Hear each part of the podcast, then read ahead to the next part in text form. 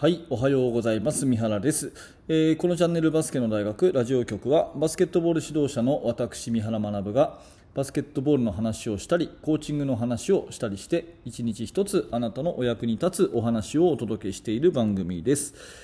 えーいつも聞いていただいてありがとうございます。本日は8月の20日、20日ですね。えー皆様元気にお過ごしでしょうか。え昨日、今日と、えー私は珍しく録音放送でして、本当にね、毎朝、えー起きて、えーその日のものをその日のうちに撮ってすぐ配信ということをやってるんですが、ちょっと諸事情により、これは前々日にですね、喋っている内容となります。え内容はね、しっかりとした話をしたいと思ってますので、よろしくお願いします。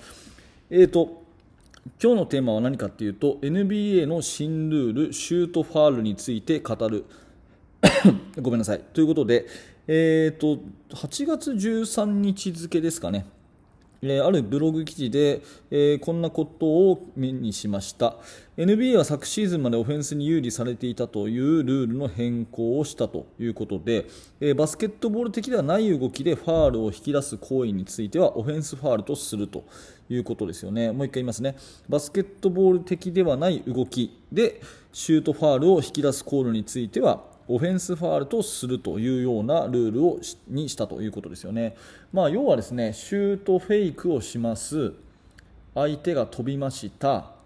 で、えー着地の時に普通にシュートを打っているのに対してディフェンスがぶつかれば、まあ、これ当然ディフェンスファールなわけですが、えーそれにねなんか変に体をこう寄せたりとか、えーそれから足を広げたりとかして、えー触れ合いがあってもそれはオフェンスファールですよっていうようなルールにしたということですよね。まあ、うんとちょっと最近で思ったのはあのールカ・ドンチッチとかがオリンピックでボール運んでる時にファールがあったら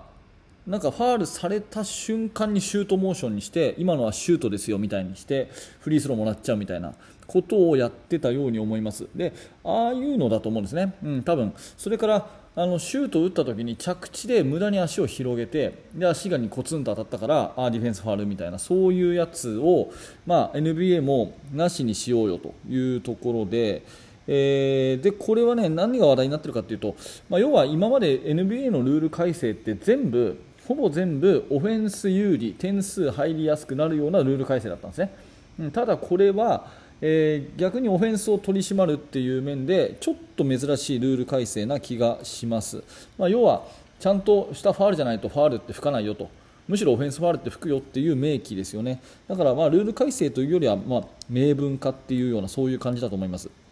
ただこれをね、えー聞いて、あのーまあね、中学、高校の、え先生方はん？何言ってんの？って感じだと思うんですけどというのはこれもともと国際ルールだと当たり前の話で、えー国際ルールだと当たり前の話でシュートを打ちます。それからあの足を広げました。ぶつかってもディフェンスファールじゃありません。むしろオフェンスファールですっていうのはこれもともとのルールですよね。国際ルールではもともとの当たり前に行われたことに NBA が逆に寄せてきたというようなそんなような気持ちになりますよね。だから、まあ、特別こう新しいものがあったっていうんじゃなくて、まあ、ツイッターとかではなんかねあこれでジェームズ・ハーデンのフリースローが減るとかですねなんか盛り上がっていたように私には思いますけど、まあ、大したルール変更ではなくて、えーどちらかというと、うん、国際ルールで普通にやってきた内容を国際ルーで普通にやってきた内容が NBA も真似たっていうそんな印象があります、はい。まあ、以上がこの新ルールについてということなんですけどもうちょっとこう、えー、と大きくこうルール的なところを、あのー解釈して私の考えを述べたいんですけどまずもともと NBA のルールと、えー国際ルールっていうのはもう全く違っていて、えー30年前とかになるとですね NBA の方は、まあ、10 12分クォーターで24秒。ね、12分クォーターで24秒っていうところが、え国際ルールは20分前後半で30秒のショットクロック20秒の前後半で30秒のショットクロックっていうところから始まったんですよね。でそれが全然こう愛なんていうんですか、えー一緒にならないということでだんだんですね国際ルールの方が NBA に寄せていった感じがすごく強いんですね、まあ、顕著なのはその24秒とか、えクォーター制にしたこととかあと大きいのはあれですよね制限区域を台形じゃなくしたっていうところとかスリーポイントラインを広げたっていうところとかね。その辺のところはあの、すごくすごく大きな改善だったしあれはもう10年以上前になると思うんですけどその辺のところっていうのは思いっきり FIBA がこう NBA に寄せた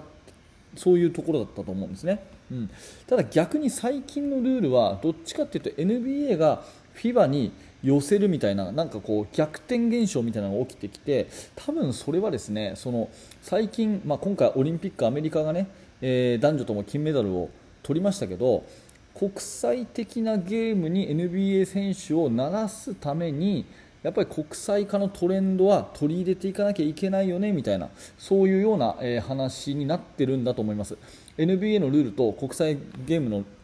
ルールがあまりにも違うと NBA 選手がオリンピックとか世界選手権行った時にルールが全く違うんでもう別の種目やってるみたいな感じで、まあ、それでもね力の差がものすごくあればねじ伏せられるんでしょうけど、まあ、最近みたいな接戦が多ければね当然そんな風に、えー、ねじ伏せるようなそういう世界情勢じゃないんで、うんまあ、やっぱりルール日頃の NBA のルールを FIBA に似たような感じにしていかないとだめだよねっていう風な話に多分最近はなってるんじゃないかなっていうこれは私の考えです。でそもそも FIBA のルールがどういうものを求めてるかっていうとこれあの審判とか頑張ってる方はもう分かると思うんですけど絶対クリーン・ザ・ゲームなんですよ。ゲームバスケットボールをきれいにしようっていうそういう感じなんですね。だから汚いファールもなしだしねえー、コーチが汚い言葉を使うのもなしだし本当にクリーンな、ね、正々堂々っていうかね、えー、怪我もしないし嫌な思いもしないし、えー、紛らわしいのもないしっていうようなクリーン・ザ・ゲームっていうところにフォーカスしてルール改正がすごくされているのが、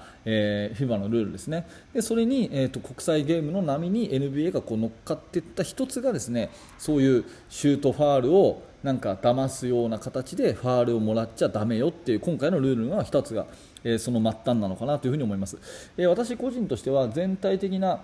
流れとしてはその FIBA のクリーン・ザ・ゲームっていうのはすごい好きなので、えー、まあ、正しい技術でね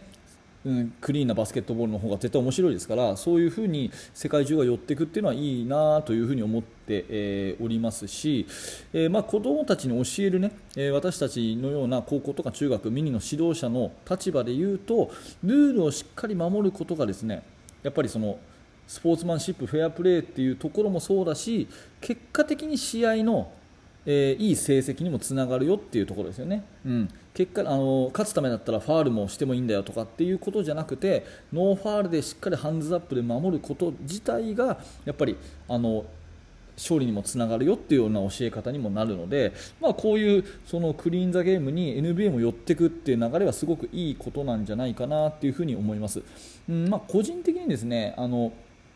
これは全く個人的な話ですけども、えー、FIBA が新しいルールを入れていくとすれば1つなんとかならないかなと思うのはあの線出そうになった人がボールを相手チームにぶつけてマイボールにするあるじゃないですか。ねあの私のチームの子もやるんですけど、まあ、やるなとも言ってないからやるんですけどね、ちょっとギリギリになったら足にボンとぶつけてマイボールにするっていうやつあるじゃないですかあれはなんかあんまりいいバスケットじゃないですよねなんかあれうんまあ、どうやってルールで線引くか難しいですけど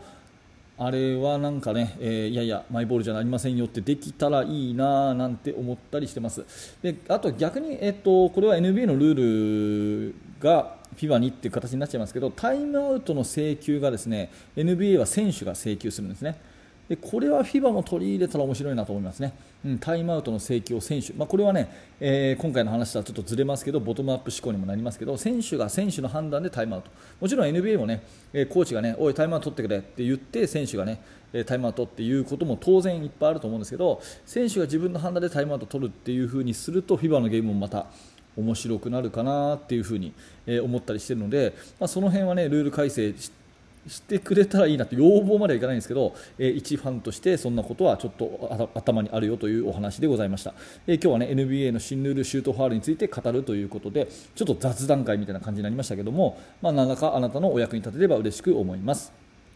はい、ありがとうございました、えーこのチャンネルではいつもバスケットボールの話を毎朝お届けしています。面白かった、興味が持てたという方は、えーチャンネル登録並びにポッドキャストのフォローをしていただいて、明日の放送でまたお会いしましょう。えーそして指導者の方には無料メルマガ講座をやっております。1通目でプレゼントもお届けしてますので、そちらもお受け取りください。え説明欄にリンクがありますので、興味のある方は、えメルマガの方を覗いてみてください。はい、最後までありがとうございました。三原学でした。それではまた。